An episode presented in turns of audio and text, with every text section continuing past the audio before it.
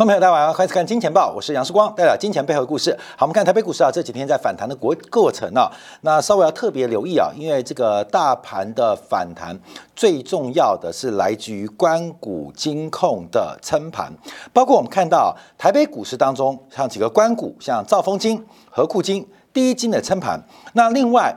跟这个执政啊相关色彩比较密切的玉山金也是创下波段新高。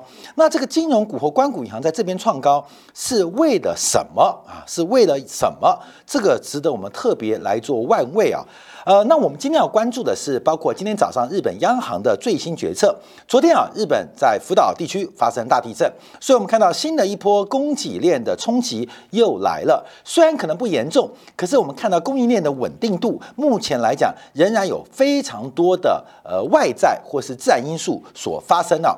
那另外，昨天晚上啊，英国央行倒是宣布第三次加息，所以我们看到这各国央行的不同步或不同调，这个日本不加。啊，英国加了，那美国加了，中国不降，那台湾地区忽然进行加息，那这个全球的货币政策忽然出现了一个非常诡谲多变的格局啊！我们提醒观众特别留意，这个世界的秩序现在啊处于一个非常不稳定跟不平衡的状态。这个平衡啊有两种哈，最简单两种，一种啊是两个对峙啊。像冷战时代，那另外是冷战之后，美国一方独霸啊，那也是个平衡啊，老大在，所以世界上很稳定。现在就是这个美国的国力在衰退。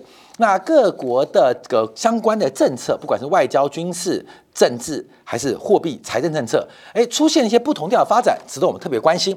好，我们现在日本央行在今天的动作，美联储加息，瑞典央行加息，台湾地区也加息，加拿大加息，全世界都在加息，可是只有日本在这边选择没有做进一步的利率决策的动作。好，我们先看今天的新闻啊，从这个今天早上。日本公布最新的基准利率仍然维持在负的零点一 percent，那十年期国债的这个目标，直率曲线的目标啊，直利率呃零也不变，所以不管是 QE 政策还是利率的价格政策，并没有改变。那为什么？因为日本的目前的消费者物价的这个年增率啊，仍然是不到百分之一，大概是百分之零点九，所以日本央行是全球少数仍然在一个。低度通胀，甚至还有通缩危机的大型经济体啊，所以目前我看到日本央行在这边选择的是政策维持不变。好，那就那么简单吗？啊，那么简单啊？当然不是那么简单。我们马上从日元做观察啊，因为我们看到最近啊这一波美国的收缩，在资本的流动当中正在开始回流美元资产。呃，资本的价格可能是叫做汇率，可能叫做利率，可重要是资本的流动是从东流向西，还是西流向东？我们看日元的一个变化，日元我们看到今天的一个价格的表现呢，是维持的一个弱势发展。那我们特别来做观察，因为我从这个呃，这是月线，那这是周线啊，这两条线来跟大家做分享啊。我们先看月线的角度啊，因为月线。假如我们从这个本世纪以来，甚至从上个年代、上个世纪啊，九零年代以来，日元出现一个很重要的长期的一个高点啊，这就是美元对日元了。所以往下基本上是日元升值，美元贬值。所以美元对日元有个非常重要的呃呃支撑。一百零一点三啊，就是日元的价格的话，我们看到现在一百一十八嘛，但一百零一点三是一个长期可以做观察的目标。那这个一百零一点三曾经在两千零八年次贷海啸。呃，跌破美元对日元跌破啊，一度使得这个日元对美元升值到七十五块啊，七十五块，就美元对日元贬值，日元对美元升值。这个图往下是美元对日元在跌，这个图往下是日元对美元在升啊。稍稍注意一下，好，这是两千零八年的时候啊，这条颈线曾经被跌破，在二零一一年。欧债危机的时候重新站回，所以我们现在观察这个这个地方大概有三年的底部啊，美元对日元的底部啊，美元对日元的底部。那另外我们看左右对对称的话，会观众可以拉出一个框框来做一个思考啊，一框框思考就是日元对美元有可能出现长期贬值的趋势。就在今天，日本央行公布利率维持不变，摩根斯丹利啊，把日元的目标从原来对美元一百二十。调降到一百二十五啊，就是因为日元不做升息嘛，所以像摩根斯丹利在今天第一份的外汇报告就是调降了日元目标。好，这是月线的角度，日元有长期走贬的压力。那这走贬为什么？走贬为什么？这个贬值啊，一边是资产贬值，一边就是负债贬值，就是日汇率贬值嘛。日本的资产在贬值，日本的负债也在贬贬值。那我们看日本现在最大的问题啊，是公共债务的。这个呃存量非常非常的高，所以日本要出现一个经济的转变，第一个要解决日本公共财政的问题跟困难，那贬值可能是另外一种解决方案。日元的贬值可能是另外一个解决的方案啊，至少要特别做观察。所以日元长期趋贬的变化，从过去长期升值收缩过程，到现在要解决债务，出现长线趋贬的可能性越来越高。好，这是月线的角度。我们特别提到，日元除了要解决通缩问题之外，更重要是要解决它的债务存量的问题，而这个债务存量可能只能依靠。贬值的方式来解决，就是一种赖账的方式啊，这就是一种金融赖账的方式。所以日元的贬值，长线贬值的可能性仍然不低。好，那我们从周线角度观察，因为日元这一波的反弹，其实到了今天已经快要到第一波的涨幅满足。所以，我们用两段做观察，日元的这一波的贬值的满足，应该会在一百一十九点三附近啊，这附近得到第一波的满足啊。观察啊，所以日元虽然摩根斯丹利今天日本不升息啊，不降息啊，不升息，对不起，不升息，所以调降了日元目标。可是，就我们观察，短期之内，日元可能会在一百一十九上下附近。得到一个喘息的空间啊，这稍微做留意哦。那日元为什么会得到贬幅满值满足？第一段的跌幅满足会有喘息的可能。那等一下我们看一下英镑、欧元还有美元的变化。好，这是一个全球联动过程嘛？什么叫汇率？两国货币。交叉的比率叫做汇率，所以假如一个是长期日元有透过货币贬值来减轻它债务压力的倾向跟可能性，这是长期；但短线因为长期是月线啊，一长就是几几年、几十年了。那短期的周线啊，周线做观察，它可能已经贬到了相对低点啊。观众不要搞混哦，这是长期月线，这是短期。周线，我们要用日线啊，所以它可能得到一个满足。好，为什么会得到满足？好，各位，我们要从另外一个角度观察英国加息。昨天晚上，英国央行宣布加息，第三次加息，这是一九九七年以来英国央行加息最凶的一次。当时啊，利率是连四升。这一次是连三升，在昨天晚上啊，昨天下午的时候，英国央行在利率决策会议用八票比一票方式决定加息，连续三个月把利率来上调，基准利率从原来的百分之零点五调高到百分之零点七五。那这个水准就是回到了新冠疫情之前，回到新冠疫情之前，那有没有可能进一步创高？目前的可能性是非常大。我们从英国央行态度就可以看到，就是因为错过最佳的收缩时机，整个市场的。泡沫太大，物价失控，所以才会出现近二十年来最大最快的升息脚步啊！最快跟最大的升脚步。那俄罗斯跟乌克兰的这个相关的冲突，对于全球的物价长期的影响，还有旧秩序结构可能受到破坏，这都是英国央行在这次做出连续三个会议都升息的主要的一个理由。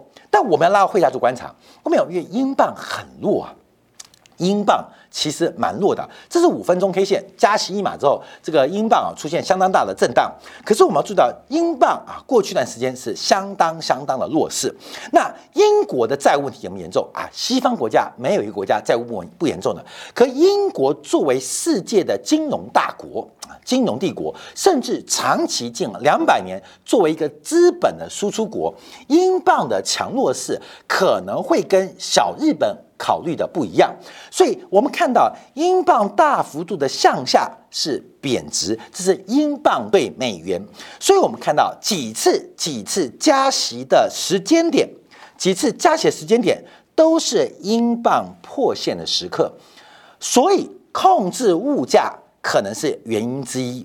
可是控制物价也好，更重要的是要控制英镑的汇率，不能让英镑出现持续性的转弱。或贬值，前一波段呢，基本上那时候是脱欧风暴啊，脱欧风暴。那英镑的强势跟美元的强势，这个兄弟之邦应该是有重要的决策。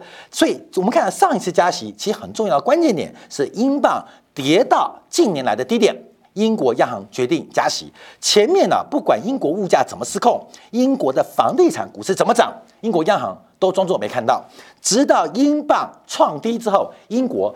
被迫加息，好，这个加息之后，英镑出现反弹，可是反弹没有过高，英镑再度贬值，所以在去啊今年的一月十三号的时候，英镑再度出现了啊二月三号，对不起，二月三号再度出现一个加息的动作，试图来支撑英镑。那现在英镑又创下新低，所以我们才会看到英国央行可能除了关心物价失控之外，更重要是英镑的大幅转弱。可能需要利率政策来给予支持跟刺激，这一点呢就跟新台币一样。台湾的央行为什么会意外加息？台币在过去一个月当中贬幅超过百分之四，每天用一角的速度向外贬值啊，资本向外流出。那怎么留住这个呃资本？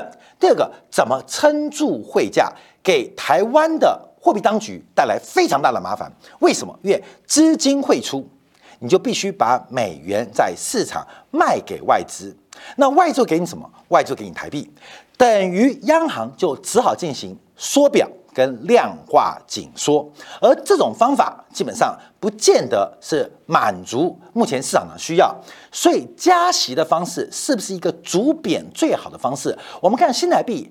呃，从央行宣布加息之后，从二十八点七反弹到二十八点三，所以央行的加息的确能够给汇率。带来支撑。好，后面这个故事很多啊，像土耳其为什么土耳其要加息支撑汇率嘛？为什么俄罗斯之前要加息？俄罗斯之前是为了汇率嘛？为什么巴西要加息？因为为了支撑汇率啊？为什么支撑汇率？看到没有？通胀是假的，主要是要遏制资本流向的改变。过去从海外资本流入，不管是直接工厂啊投资工厂，还是间接买进股市啊房地产，那都是资本流入。可现资本开始流出的时刻，那就被迫加息。来遏制资本的流出，所以我们可以观察啊，就变成英国跟日本的汇率政策还有利率政策不太一样。那最大差别是日本欠了很多钱。而英国作为一个资本的输出国，它不能出现太大英镑贬值的压力。好，那我们再往下关注啊，好，这个市场就秩序。昨天啊，欧洲公布了二月份消费者物价指数的中值，那这个数据啊是百分之五点九，其实公布过一次哦，这是第二次公布，就是调整之后，呃，中值啊是五点九 percent，连续四个月创下新高。最重要是能源价格啊，能源价格。好，这个货通货膨胀不断的加温。必然会导致货币的贬值。为什么？这个内升外贬嘛，内贬外升嘛，内部贬值啊，因为通货膨胀就等于贬值，那外部会升值做平衡。所以我们在观察利率政策或官方货币政策时候，有很多面向。刚刚前面提到了资本的留住啊，资本的保留，或避免资本大举的外逃，或资本的大量转移对。自己不利的那个方面，第二个是物价，国内物价的走高，代表就物商品变贵，服务变贵，代表货币贬值。那这个贬值会透过外部的一个升值来进行一个对冲，所以内升外贬，内贬。外升啊，内升外贬，内贬外升，它形成一个平衡的局面。可是我们看最近啊，其实欧元的表现也是非常非常的弱势哦，形成了一个内部物价升值、外部汇价贬值的不利格局。它不仅引发资本的外逃，不仅是资本导外逃导致的，各位没有？鸡生蛋，蛋生鸡，我们不确定哦，是资本外逃导致欧元贬值，还是欧元贬值导致？错刺激资本外逃，那不论如何会导致欧洲的物价更加的失控，外贬内升啊，外贬内升就叫物价升值。所以，我们看到，这是我们之前大家第一时间为大家解读啊，在今年我们过年的时候，拉加德的谈话曾经一度是把欧元给救了回来。因为欧元失控嘛，从去年五月份一点二二跌到一点一一啊，这什么概念啊？欧元哦，半年的时候贬了十 percent，欧元半年贬十 percent，你以为是阿根廷哦？你以为是土耳其哦？你以为它是乌克兰？它是欧元，它是欧元，十几个国家共同的货币在半年之内贬了百分之十，贬了百分之十。所以啊，我们看到为什么拉加德会在二月三号讲话？那时候刚好我们过年，因为。欧元不断的贬值，虽然有利于出口，可是严重不利于欧元区的购买力。不管是消费者的购买力，还是生产商的购买力，就是东西会变越来越贵，因为你的货币在贬值嘛，你要付出更大的代价才进行国际贸易。所以二月三号，其实拉加德他提到，不排除今年升息可能。其实我们第一个指向。仍然是汇率啊，仍然是汇率。所以各位，我们现在不要被通胀影响哦。这个通胀啊，它可能是结构性的，也有可能是一次性的。重要是全球的资本在进入一个割韭菜的状况跟状态，所以留住资本是各国央行可能一个能做不能说的一个秘密。那唯一能说的是，为了遏制通胀要升息。那不能说的，其实升息是为了留住或害怕。资本的大举外逃，全球央行都在紧缩，全球的资本都要变少。那现在留住资本没有增量了啦，是一个存量的红海啊，蓝海的这个红龙红海的博弈策略。所以在那时候，他曾经讲过啊，不排除这个话。我们在之前《金钱报》节目讲过啊，我们直接第一时间用正解读讲错话哈，使得欧元大幅度的升值，把美元搞成了假突破。那后面拉加德。有一个多月不敢讲话哦，因为他得罪了美国的利益。我们不客气来讲，得罪了美国利益。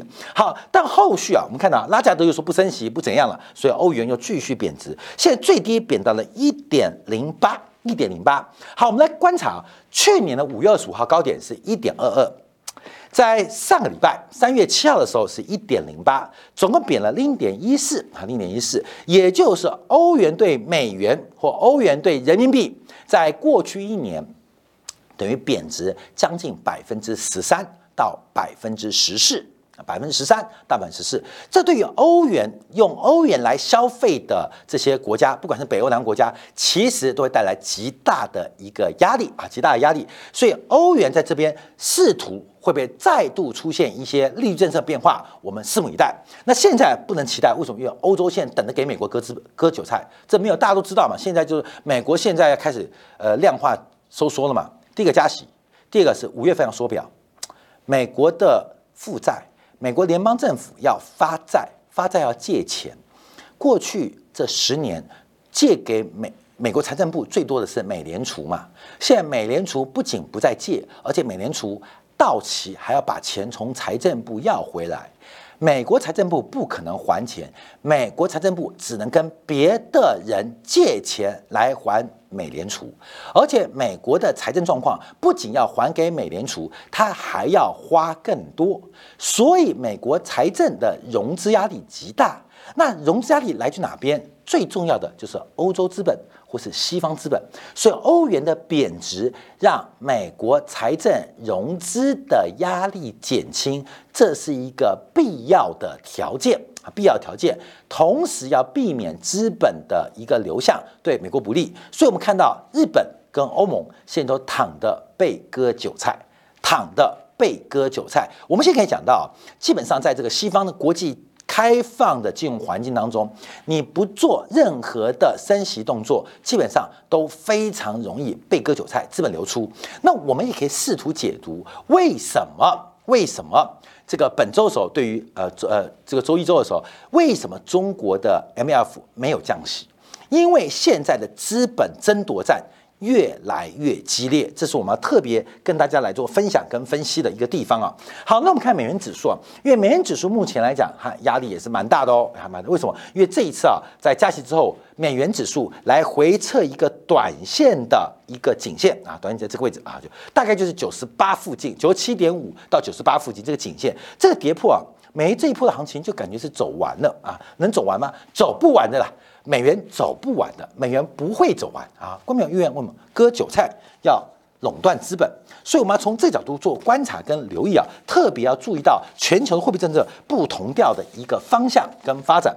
好，那我们再往下观察，因为美元指数啊，今年以来啊，包括了克朗、日元、英镑、瑞郎、欧元，对美元对他们都是升值哦。唯一走对加币是贬值的，这等一下在今天的部分我们会做一个说明啊，让大家了解到为什么加币是升值的。同时啊，全球主要的大型市场当中，只有一个股市创下新高，就是加拿大的股市啊，这是非常特别的变化。好，我们来看一下，这是过去一段时间啊货币的变化。因为时间关系，我们先讲到美国的经济啊。好，各位我们现在特别注意到，在美元为主导或美元为地价权、铸币权的一个环境当中，美国目前的收缩要如何？来调整，景气已经下来了。这现在大家所有同行都讲了，美国经济现在景气下来了。那美国现在碰到通胀，今年的主轴就是抗通胀。至于经济的收缩或者是就业环境，现在摆到第二跟第三顺位去。所以抗通胀变成第一名啊，抗通胀变成第一名，这是明目上的一个讲法讲法。可是我们更在乎的是美国的生产力跟它的资产价格出现了非常严重的脱钩。美国的生产力或美国的国际地位，在这一次遭遇到极大的挑战。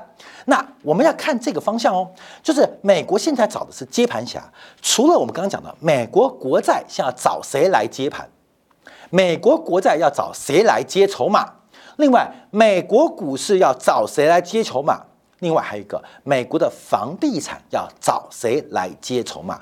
过去啊，可以靠的美国梦啊，吸引各国的资本。来，呃，这个引进，可是现在美国梦受到不管是美国梦破碎，还是新冠疫情的阻挡，所以美国梦成为吸引资本的魅力不在，那只能靠美军喽，哈，只能靠美军来恐吓地缘政治危机啊。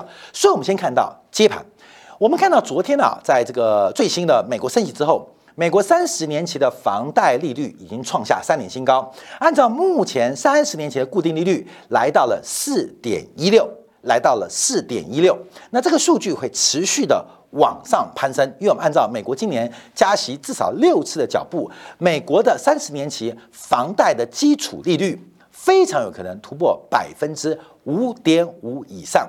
你要去想象一个房子百分之五点五的。百分之五点五的资金成本，这个成本是非常非常高的，所以美国房地产撑得住撑不住，这是另外一个大问题。昨天美国公布的新屋开工数还有营建许可，新屋开工的数量是增长了六点八 percent，比预期来的高。同时，美国新屋开工数换算成年率正在挑战两千零六年的新高。就是美国新屋开工啊，再挑两两千零六年新高，营建许可也目前来讲，它下滑幅度也是又预期，所以美国房地产的数据表现其实正在做加温。好，那我们看一下，现在问题是美国房地产的泡沫会不会破灭？我们看到所有例就是美国现在不这个房地产啊，股市也好，债市也好，现在泡沫全部在破，全部在破，所以需要极大的接盘力量。期待基本力量，包括的创造一个地缘政治冲突，恐吓地缘政治受害的资本家，把资本转移到美国，还是透过美国本身的加息来吸引资本来美国做接盘侠，反正它就是一个割韭菜的一个行为跟过程。这要特别做留意掌握，而美国的房价现在也是严重的失控。为什么？我们从另外指标做观察。第一个是美国房价现在创下历史新高，按照二月份美国全国的房价中位数是来到三十九点二万元美元，是比去年同期大幅增长了百分之十二点九。可是我们注意到，美国现在最大的问题，同样的是美国房地产不管是新屋跟成屋的供给不足啊，供给不足。供给不足，所以现在美国的问题就是虚胖。这个房地产价格现在还没崩，股市已经下来了，但这个虚胖的问题最终难免会碰到一个清算跟结算的时刻。还是跟大家提到啊，现在啊，反正投资人啊，你就现金为王，你摆任何资产，你要转到大型的美元市场、美元资产，你也等着被割韭菜。可是，假如你不转到美元市场，别人会把资金汇出，也等着割韭菜，这就回到一个重点啊。那台湾在干嘛？这个关谷金控创新高，掩护了指数的反弹，而指数的反弹又让投资人得到了什么样的价格错觉？我们从今天台北股市的反弹延续，从关谷银行到亲执政党的金控，而这个反弹。创下新高，又掩护了什么样的股票持续的下跌？外资的卖超依旧，可是最近台湾的外资卖超出现了流动性的风险。我们在本周初就讲过了，外资想卖卖不掉，按照每天超过二十亿美元的卖超，台北股市可提供的流动性是不足的。啊，去想想，就是出货嘛，压低出，出不掉了，开始拉，拉了之后没人跟，没人跟怎么办？没关系，关谷金控的发动，或许给投资人会一个很特别，甚至错误的价格讯号。为什么？为了让美系的资本或西方资本能够有更宽裕的空间，更多的时间，有减码或出逃的机会。分享给所有的观众朋友。好，我们休息回来，在精简部分，我们要讲更重要的观察，就是加拿大市场的走高。加拿大股市创新高，是近期全球市场当中一个非常特别的一个现象。那我们特别要从这边分享加拿大股市创新高的背景，让我们看到二零二二年在全球能源市场的变化当中会出现什么样的景象，尤其是油价从一百三压回之后。我们发现一个很特别的现象哦，它原来的起涨点竟然发挥一个重要支撑的能力，这是什么样的价格讯号？我们学习一下，在精选部分为大家做进一步的观察跟解读。